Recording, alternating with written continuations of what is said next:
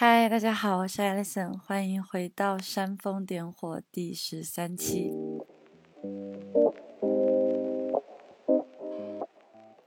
今天是二零一九年八月二十五日，那我去观察一下，大家在《煽风点火》的播客收听量已经达到了一万，然后非常感激大家。我今天也来履行一下自己当时的承诺，跟大家录这一期新的 Podcast。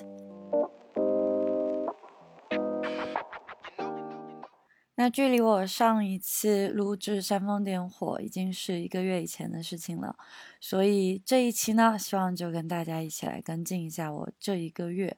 的一些所思所想吧。其实也不得不说，在录制《煽风点火》的过程，也是对我自己思考的一次梳理，所以是一次非常好的学习机会。我最近从旅居的生活当中抽离出来，在国内休息了一段时间。与其说是休息，其实更多是给自己的一种加油充电。也很荣幸，在七月的时候被央视国际电视台邀请到北京录制了一期与数字游民相关的访谈节目。Very challenging. I'm not saying it's easy, so everyone should become a digital nomad. And I would recommend everyone to be a digital nomad for the sake of the experience. And for the sake of the growth. Like it's also you put yourself in a position that you can grow really fast in a way. 其实也就是说，我并不认为数字游民的生活方式就是对我们人生的一个解答，就是好像一个终极答案一样的存在，不是这样子的。我其实为什么会这样大力的去推崇一下数字游民的生活方式？我更多是觉得它是一个很积极的挑战，它可能会让我们。更深刻的去认识自己，然后同时也会促使我们更快的成长，所以我觉得它是一个非常难能可贵的经历。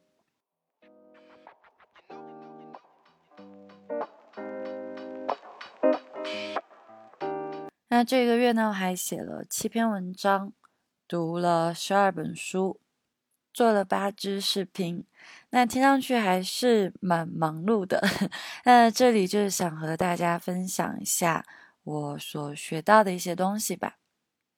那我在看书的时候。嗯，这一次是把村上春树的《E.Q. 八四》把它全部读了一遍。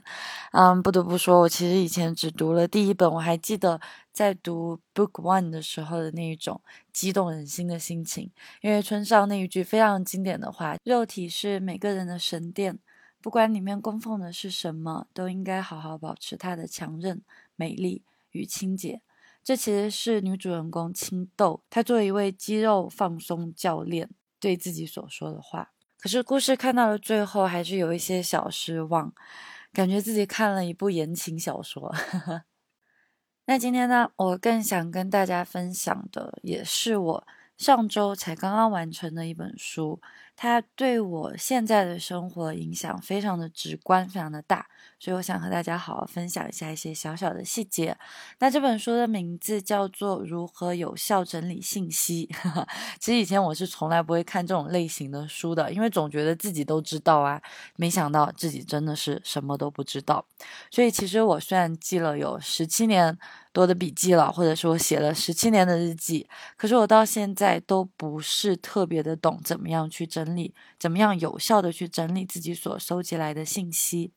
那我个人是一个非常喜欢记录的人，就是我的身边是永远都会有一个笔记本的。可是我以前会稍稍比较混乱，就我可能会有一个专门写日记的笔记本，然后会有一个做行程规划，然后还有一个是去摘抄摘录。就这样子，就手边一下子多了好多个本子。所以，当我去年在开始旅居世界的时候，给我带来最大的改变，可能也是一个最好的改变，就是我的手边可能现在只能容得下一个笔记本。那我也是在这一个本子将要完成、将要把它全部填满的时候，突然反应过来，它给我带来的一些正面的影响。那首先，呃，我以前喜欢按照类别去分享笔记的内容。其实我到现在还没有跟大家分享过，因为我在整理信息这一类型上真的就是一个白痴啊，就非常的混乱。像我的笔记本电脑，或者是我的 iPad，或者说 手机，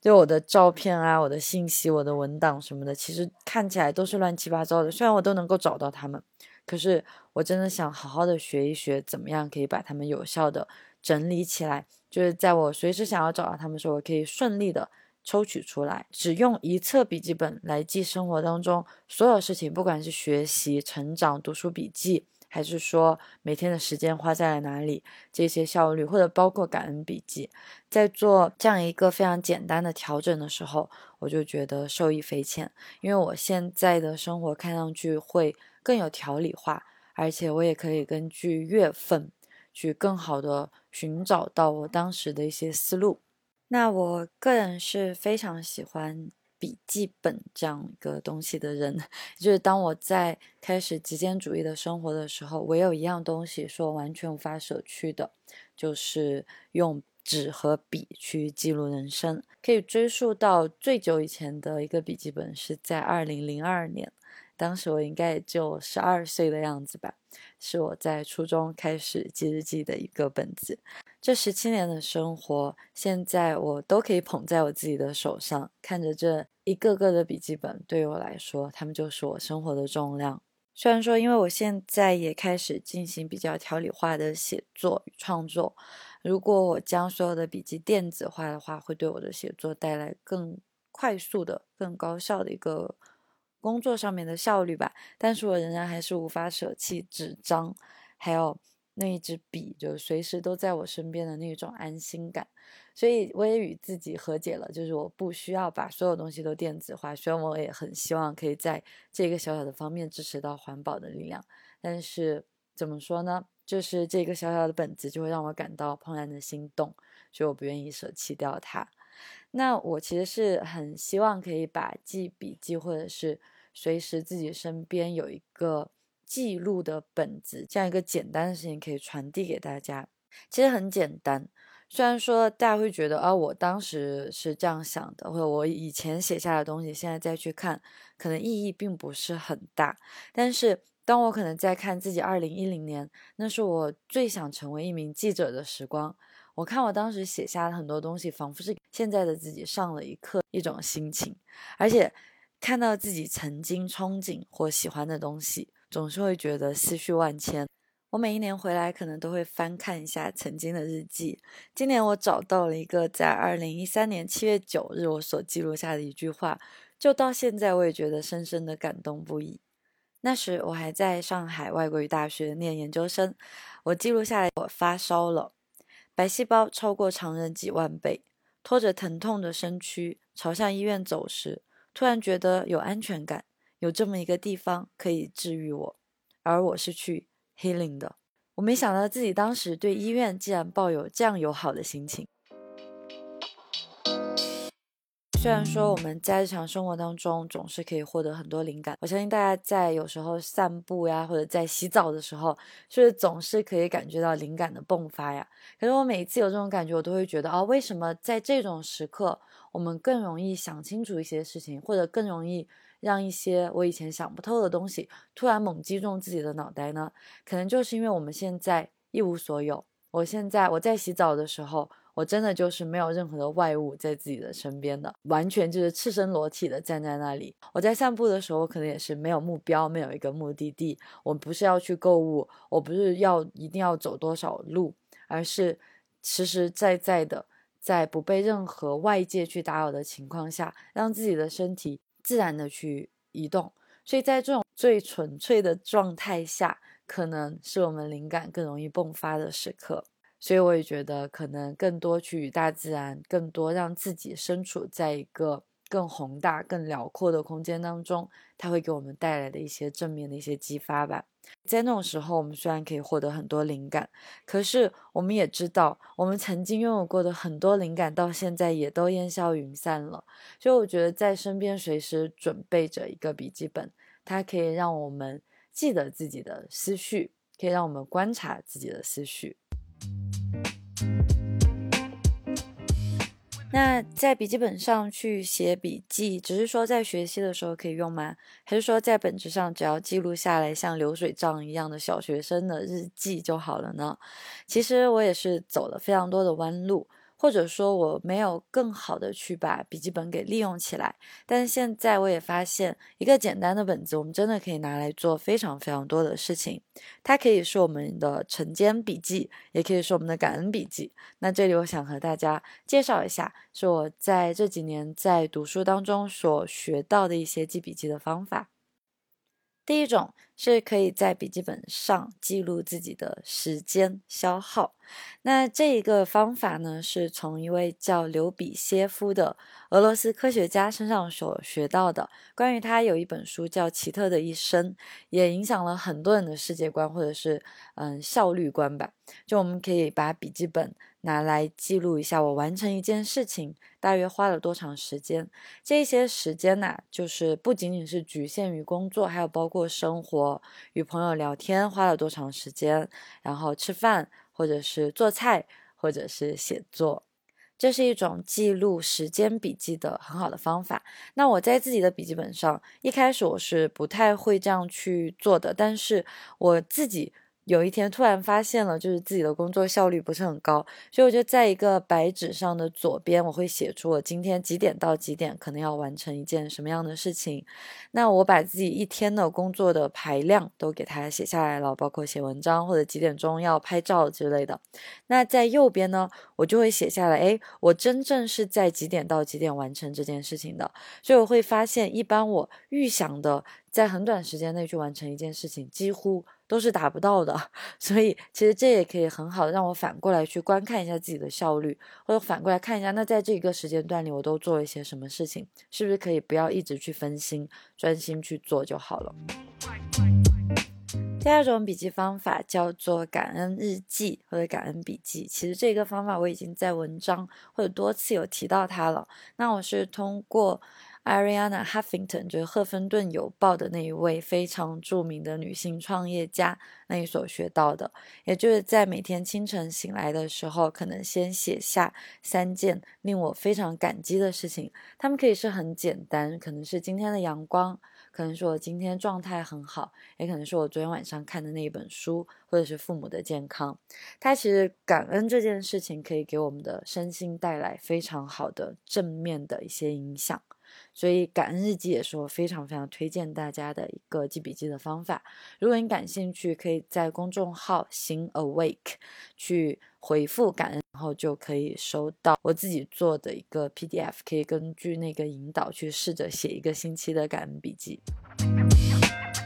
第三种方法呢，叫 Morning Pages，它更多是激发我们的创意的一种方法。我是通过 Tim Ferriss 学到的，也是我很喜欢的一位作家。但其实他也是通过一本书叫 The Artist Way，就好像是也是讲述创意的，或者讲述怎么样理清自己的思绪的一本书。在里面所学到的一种方法，也就是清晨起来以后，如果大家有一个晨间习惯的话，可以把 morning pages 就晨间笔记融合到自己的习惯里面去。其实很简单，就是只需要花十分钟以内的时间吧，去写一个三页纸的意识流，就什么都不用去想，你不用想我要把句子写得多么的优美，我的语句要多么通顺才可以，而是。很简单的记下自己现在的思路，其实它也是一种很好的冥想的方法，可以记录昨天的梦境，可以记录今天想做的事情，或者是你当下头脑里面在想的一些不开心或者是开心的事情。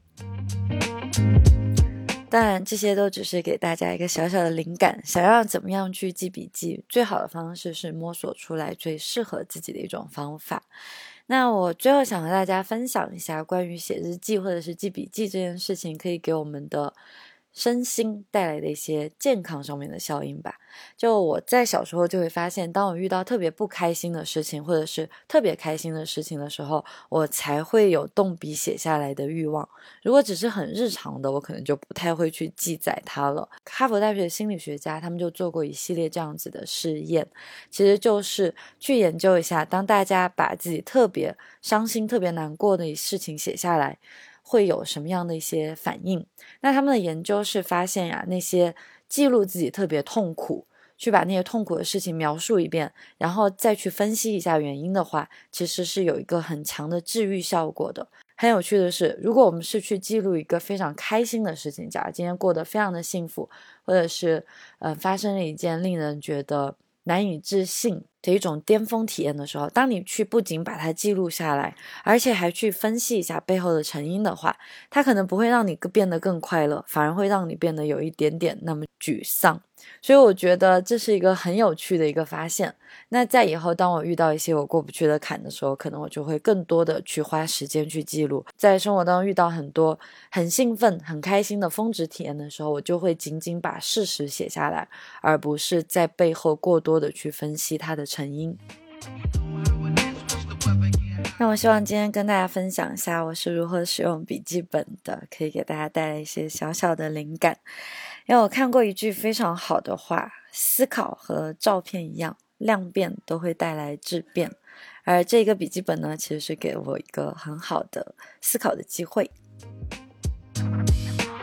今天的朗读诗环节，我想和大家分享一句我在村上春树的《海边的卡夫卡》里面摘抄的一句话，是大岛说的话。他说：“或许世上几乎所有人都不追求什么自由。”不过自以为追求罢了，